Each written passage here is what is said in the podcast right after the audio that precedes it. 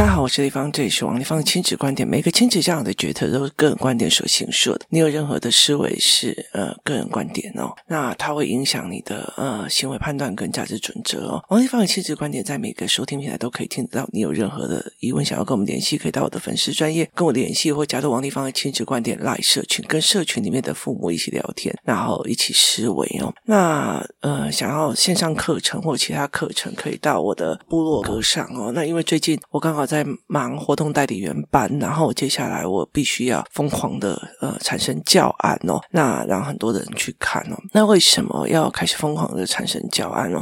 其实，在这一整路的过程来哦，其实呃，我所有工作室里面的父母，有时候常常会丢给我很多的案子去看哦。那其实你都知道，这些人就是这些父母里面应该卡住的是什么，然后孩子们的问题在哪里哦。可是你很清楚知道，你跟他讲要用什么，他其实除非他们加入活动代理员班，然后去了解我教案设计的过程哦，要不然其实我说真的哦，他们真的不是很清楚我们在说什么？嗯，例如好了哦，嗯，我有一次在我的视讯上哦，然后收到一个妈妈的问题，她来跟我讲说，嗯，她的小孩哦，嗯，小二，然后呢，呃，跟班上男同学还不错，然后这个男同学有时候啊，就是呃，会搂搂抱抱这样，那这个东西叫做每一个人的亲疏远近判别不清楚。例如，我跟呃男朋友，那我就可以抱，可是我。不是跟我男朋友就没有抱哈，所以一个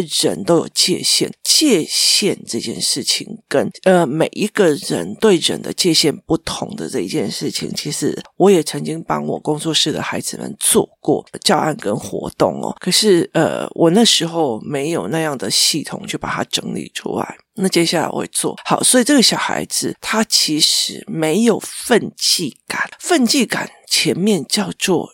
人的亲疏远近观察哦，那这个小女孩去面对了一个没有分际感的小男孩哦，他就被爆了嘛，然后男方就写了悔过书，这样子有的没有。你叫一个没有分际感思维的孩子，因为你不小心爆了人，所以你今天要写悔过书。我当然会觉得说，对，你好像你做错事了，可是他心里是怎么分析跟思维这件事情的，是另外一个思维哦。那他就讲说，他的女儿被那个男生问他说：“你干嘛跟我进男生厕所？”他女儿就跟着过去了。所以其实呃。老师的意思是说，那你就不要跟这个男生在一起哦。他就觉得这是性平的问题。可是，其实最有趣的是一件事情是，小孩一直哭着说，如果我不配合的话，男生会一直来吵，而且他会没朋友。结果他就问我说，我要怎么去处理这个性平的啊？那我女儿只要不要跟男孩子在一起就没事。嗯。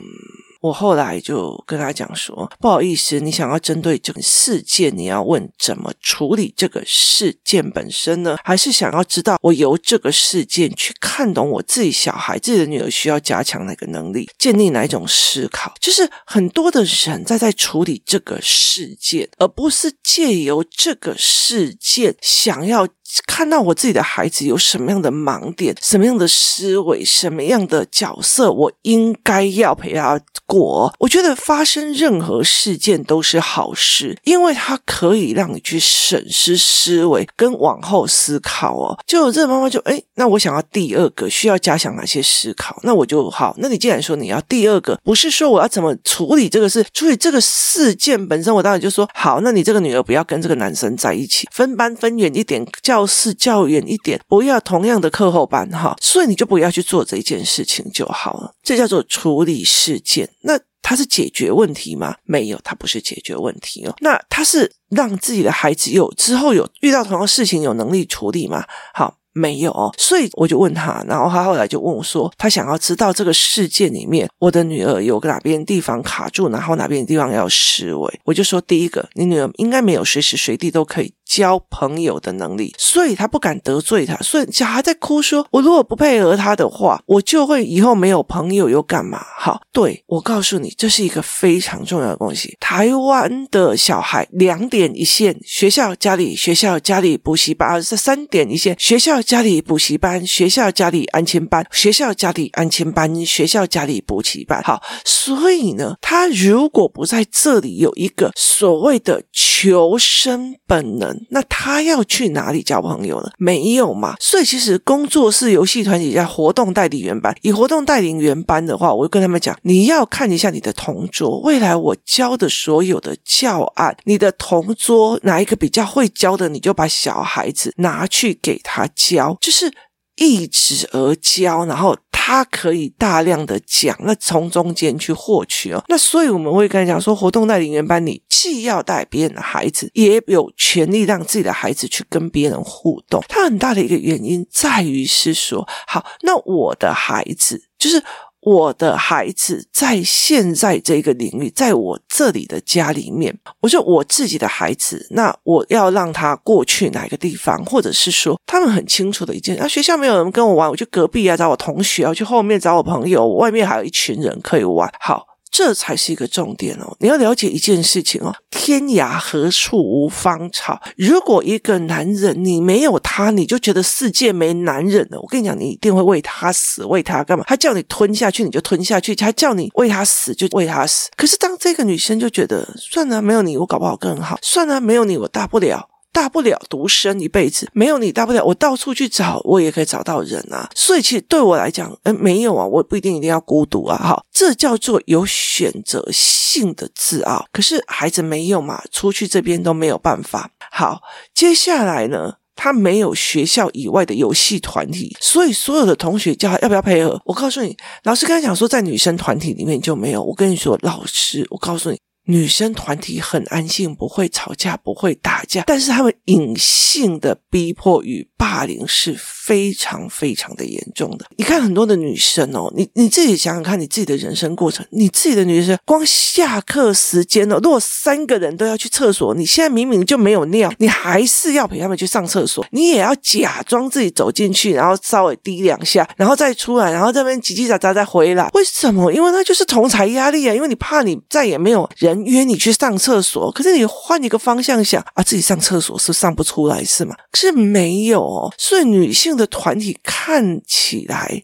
就是这个样子，她完完全全没有办法做其他的思维，所以其实女性团体她并不会像男生那样这么的会显性的给别人看哦。然后呢，第三，她不知道语言陷阱。好，我刺激你，你就会去做某件事。语言，语言后面有陷阱。好，她没有判断。语言陷阱哦？那我觉得语言陷阱是一件非常有趣的。现在有很多的孩子连语言都没有办法。你看哦，这个孩子他很怕没朋友，所以他破题就是跟人家交谈的，应该也是不 OK。好，那所以他怎么去判断语言陷阱哦？这是一件非常有趣的事情哦。那呃，以前像我们以前在立法院哦，那你知道吗？有时候就是因为。因为委员很喜欢流量嘛，哦，所以当有时候记者拿着那个摄影机忽然冲向来说：“诶，王委员，王委员，王委员，听说陈委员说你是个白痴，你知道吗？”然后我就说：“拜托，他才是个白痴啊，他猪头。”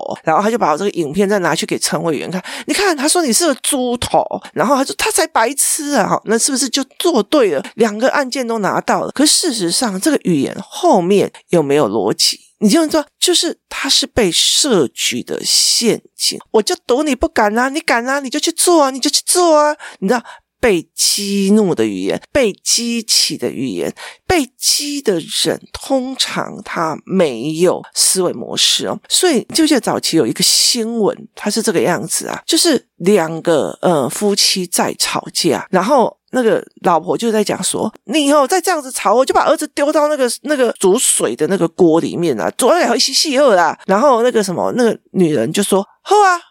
你就做啊，你就做啊，我就赌你不敢嘛，你就是不敢嘛，你就损了，你就是不敢。就那个男生真的把小孩丢到那个锅里面去了，后来百分之八十烫伤死掉。我觉得那个东西就是你被激了，你听懂意思吗？你落入了那个陷阱。所以其实那个很多的东西叫做你被刺激了。我就觉得你就不敢抽，哎，你就损大了，你就不敢抽烟呐，你知道吗？你就是乖宝宝，你就不敢。好，他就抽了，就是语言之后的陷阱。好，所以他不知道语言之后的陷阱，所以他只要别人刺激他，他就会逞强去做，没有意识到我就进入了别人的陷阱哦，就是他完全没有意识。我跟你讲，这东西非常非常的多，尤其在国小的时候，那其实没有啦，现在也有很多啦。例如说，王丽芳，我跟你讲哦，那个人说你怎样怎样怎样怎样怎样哦，你有意思吗？以前我都觉得啊，他怎么可以这样说我？这样这样，然后你就会起笑。好，所以其实很多东西都这样。我们工作室里面有个，每次一飙起来就这样生气哦，他就想打人这样子，然后我就说你为什么要打人？他说他刚说我什么？我就说他刚说你什么？你就要打他，那你这个人也真好玩。只要你满十八岁，我找一个配他啦，我找一个配他啦，我找一个八加九去你面前炫耀，然后骂你两句，你就生气了，你就揍人了，你就犯伤害罪，你就去监狱了。那你真的也很好玩，你这个对手。你这个对手也太好消灭了吧！我说，人最可怕的一件事情就是被人家激怒、挑衅哦，所以去做很多事情，完全没有办法看到陷阱哦，所以这才是一个非常重要的事情。然后呢，第四，他没有办法经由朋友的行为模式跟细节去分辨我怎么样分辨亲疏远近跟交流。好。这也就拉到去前面了。我的朋友就不够多的，我巴结他们都来不及了，我哪有能力？我哪有有资格去分辨这个人的心态是什么？那个人的心态是什么？这个人在设局给我，那个人明明。明明就知道朋友今天如果没有写完作业就不可以去看电影，他还在他写作业的时候一直跟他聊天，一直跟他讲话，一直跟他聊天，一直跟他讲话。他明明就在设局。好，那你在这些事情里面看透了人性的时候，你也不需要跟他翻脸，而是你凡事都有自己心里一把尺。好。这个东西是很重要的一件事情。第一个，他要人多，人多，人多，人多。好，所以我才会在讲说，为什么工作室有围棋班？围棋班为什么有那么多班，有那么多人？很大的一个原因是啊，你这个人表面是这个样子，下棋棋啊心狠手辣，我就会知道你的棋路是什么，思维是什么。好，因为这个样子啊，那转过头来，我还有另外一个好朋友啊，哦，每一个吵架断舍离，通常他。对峙的是我对自己的自信。例如说，我今天要跟别人讲说，我今天，我今天就觉得说，啊，这个男人会打我，你知道，他如果第一次打我，老娘第二次马上就给他断手指头，然后我就觉得大不了，老娘没有男人也可以。好，这就是对能力的肯定。好，可是这些人，他们根本就不可怕，不相信自己有办法有朋友，他不相信自己能有朋友，他也不相信自己朋友多到可以自己断舍离。你挺有意思吗？为什么？因因为三点一线的生活会造成孩子没有办法选朋友、判断朋友跟断舍离朋友。我在活动带领员班里面讲了一件事情哦，我说活动带领员你们呃进来了之后，那你们上完实体课，上完实体课，接下来就会上所谓的线上的课程单课程，你可以买一个，不可以买线上的。好，那我就会告诉你这个教案怎么做，那个教案怎么做，然后线上课程这样做好，你就可以买这个线。那我会开两班的原因，是因为这样子这样凑到四十个人，凑到四十人干干嘛？你可能后面就会有二三十个家庭群组，好，二三十个家庭群组，你们可以一起出去或干嘛？你们有资格断舍离。就是这两个小孩，如果吵架，好，那我们就断舍离。我们那时候在第一个活动代理员把，我们分组，每一个小组小组，我就说你们可以约出去玩或干嘛，你们可以做任何一个事情。但是如果小孩如果真的说妈妈那个人一直打我，我不想要跟他在一起，好，那会打你的都不要变朋友，你就转身换组，好，这 OK 的，因为。那个小孩会打人的话，我们会有其他的教案陪他过。可是他还没有改正之前，没有人一定要给他打，他也要认识说，如果我常打人的话，我当然一定没有朋友，这是自然因果。所以我就会跟他们讲说，学着判断，远离断舍离，我必须要给你们这一群孩子一个。比较多的样本，所以当你们很清楚我在做什么，教案怎么排，逻辑怎么走的时候，那接接下来每一个教案，或者是要约出去一起玩，那我们呃接下来活动带领人，他们如果带活动的时候达到一个程度，我们会一起出去玩或干嘛，或者是会有其他的课程，都是以活动带领人优先，那我就会跟他们讲，那我们就可以一起出去或干嘛，那。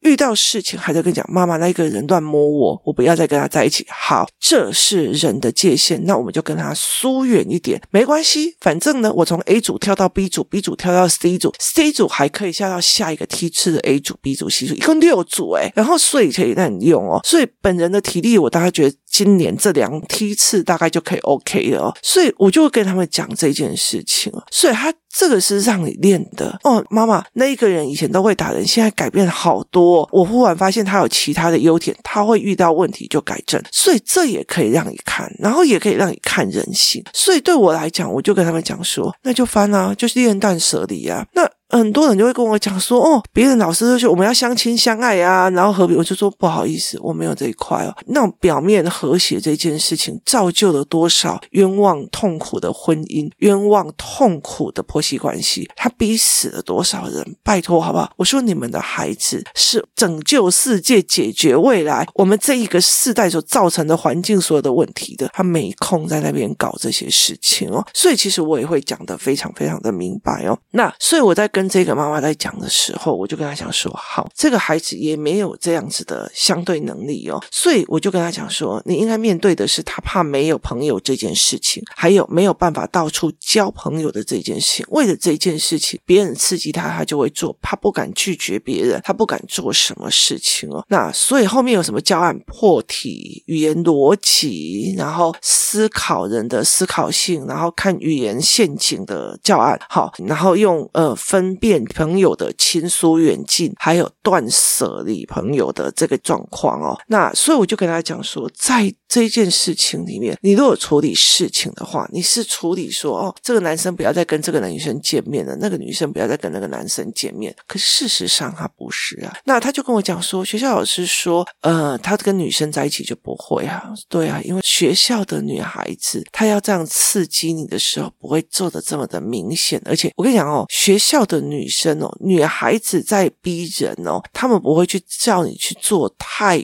夸张的事情，但他们其实就是嗯，鲸吞蚕食，你知道？今天晚上我们要一起上 IG 哦，没有上的人，我明天就不理你了哈。然后呢，如果今天呢五个人的小团体哦，然后有一个忘记上了，或者是另外一个是被妈妈叫说不可以玩手机哦，另外三个在那边，我告诉你，他一定在排挤那两个，所以其实他们是很。隐晦的，他才是一个非常非常可怕的一个状况哦。那我其其实对我来讲，我很希望，我也很赞同女生多跟男生一起玩，但男生简单多的，女生的那个交往，你不跟谁，然后就假冷漠啊，干嘛的，很啰嗦，很烦哦。那借由这个案例来讲一件事情哦，就是在于是你在处理的是这个事情，还是在面对的是孩子借由这个事情所产生的卡点跟真相？好，他做了什么？卡点，他做了什么真相？你有没有带他去做破题的教案？有没有去让他看人跟人之间怎么破题的？有没有让他看原来我可以一起一会的交朋友？我记得我女儿第一次被排挤的时候，我到处陌生的公园啊，然后甚至所谓的咖啡厅啊，干嘛带他一起一会交朋友？哎，你这个东西好好玩哦，你的包包好可爱哦，然后我们就聊起来了。聊起来以后呢，然后他们就会啊，我跟你讲，我叫什么什么。你叫什么什么啊？我跟你讲，我是哪个国小的，然后然后他们就聊起来了，然后拜拜拜拜以后，你知道吗？小孩子没有 IG，没有拉所以他们就是一起一会，这一辈子搞不好就不会再见面，见面也不知道他是谁。好，所以这叫一起一会的思维。所以我那时候就跟他讲说，你到每一个公园都可以找到新的朋友，你在担心那些人不理你干嘛？我女儿自信爆表，就对对齁，我到哪里都可以交到朋友，我为什么一定要那两个啊？你有点意思吗？好。当你拥有满山的花，你为什么会局限为了其中一朵玫瑰死呢？不会嘛？你听的意思吧？黑伯科林诶啦哦，所以其实这中间才是一个最重要的一个思维模式哦。你怎么去思考这件事情？你怎么去了解这件事情哦？这件事情才是最重要的。所以其实你在解决事情，哦，我觉得这个会有性平。我觉得重点在于是孩子的困。我觉得如果孩子没有处理他为了要有朋友、同学而去做所有不合理的状况，跟也不知道陷阱的时候，我告诉你，同样一件事情，国中、高中在同样这样子状况，他就不会是那种，那你就不要跟他在一起就好了。我跟你讲，你就算把他调补习班，他们两个还是约出去的。所以那个不是性平的问题，那是孩子的能力跟状况必须要重新处理、重新面对哦。那现在他小学二年级你不处理，然后接下来他就会一直了，四年级也会遇到同样问题，五年级也会遇到同样，六年级也会遇到同样问题，它是一模一样的，会往上延伸跟呃往前哦。所以这件事情对我来讲是非常非常的。有趣的，为什么呢？因为我会发现，在每一个人处理事情的时候，你要去了解对方到底在处理什么，就是这整件事情到底在处理什么。其实，呃，有些人，例如说。我觉得在网络上有些文章哦，他也是这个样子啊。例如说，大家都不跟我玩，可是我劝我啊，没关系啊，反正大家也不跟你玩。孤独的人总有一个人生，什么有的没有的。然后，可是问题在于是，他是在安抚你，还是真正在处理事情的缘由问题？这才是一个最重要的思维模式。找出原因，找出方法，才是一个最重要的。你要追根究底，把源头给解决掉，而不是去安抚。呃，意思就是在于是说，你要处理源头，而不是去安抚哦。例如说，哈，这个男人会一直打人，一直打人，他情绪出问题。你不是永远，你不是永远去告诉那个受害者说，啊，没关系啊，嗯、就是呢，男人嘛，呃，哪有不打老婆的？这、这、这、这、这合理吗？所以你就要永远就一直被打吗？不是吗？他为什么打人？逻辑是什么？如果他这个只要一不顺他的意就要打人，好，那我为什么这一辈子我都要顺他的意？我要不要这个人生？我要不要这个选择？从后果。出发你要不要？从利益出发你要不要？不要啊！对我没有利，我为什么要忍这个男人？从后果出发，你承受得起？我如果被他打死，我怎么样？我承受得起还是承受不起？我的小孩被打死，我承受做起来。所以这个男人还要不要？就是你去判断的这个思维。所以其实呃，很多在处理孩子的事件的时候，后续有时候是在讲好听话，问题的解决跟问题前面的判断，它才是一个最重要的。所以当这个人来问我这个问题的时候，其实。对我来讲，我会借由这个问题去把我自己的小孩的能力拉起来，而不是真正的去哦叫那个男生离我家小孩远一点，叫那个什么东西离我家远一点。以最重要的一件事情来看，我也会很担心我的女儿被一些很奇怪的人拐走啊。可是拐走这一件事情是在于是好，例如说我没有财经知识，我没有财经知识，我不知道财经逻辑，所以我很容易被一些别人所谓的高利率的东西拐走，是。因为我自己没有那能力，所以后来我其实一直在做思维的呃课程，一直在做思维课程。所以我女儿就觉得哦，妈，那个男生都是用感情在决策事情，那个人都用爽度在决策的事情。我跟他谈不起话来，跟他没话聊。好，当他自己有思辨能力的时候，我为什么还要去跟他讲说，那你离那个男生远一点，你离这个男生远一点，离对。因为我跟你讲，就算我讲了，他如果是不会思考的人，他还是会自己贴上去，那没有任何的用处哦，所以这没有任何的用处跟状况的哦，所以这才是一个最重要的一件事情。你怎么看一件事情？你怎么逻辑一件事情？你怎么思维一件事情？这才是一件最重要的事情。解决事情本身跟解决事情的缘由，跟养成不一样的能力，这是差非常非常多的哦。所以，呃真有这个问题去带领大家来看。当然，我就跟他讲说，哦，因为只要不要跟那个男生在一起就好，他。以后会遇到更多的男神，我们挡不了的哦。所以其实，呃，如果你角度对的，你也没有必要挡所有的男神哦。每一个人的现象都是让他看人生人性的一个最重要的一个概念。今天谢谢大家收听，我们明天见。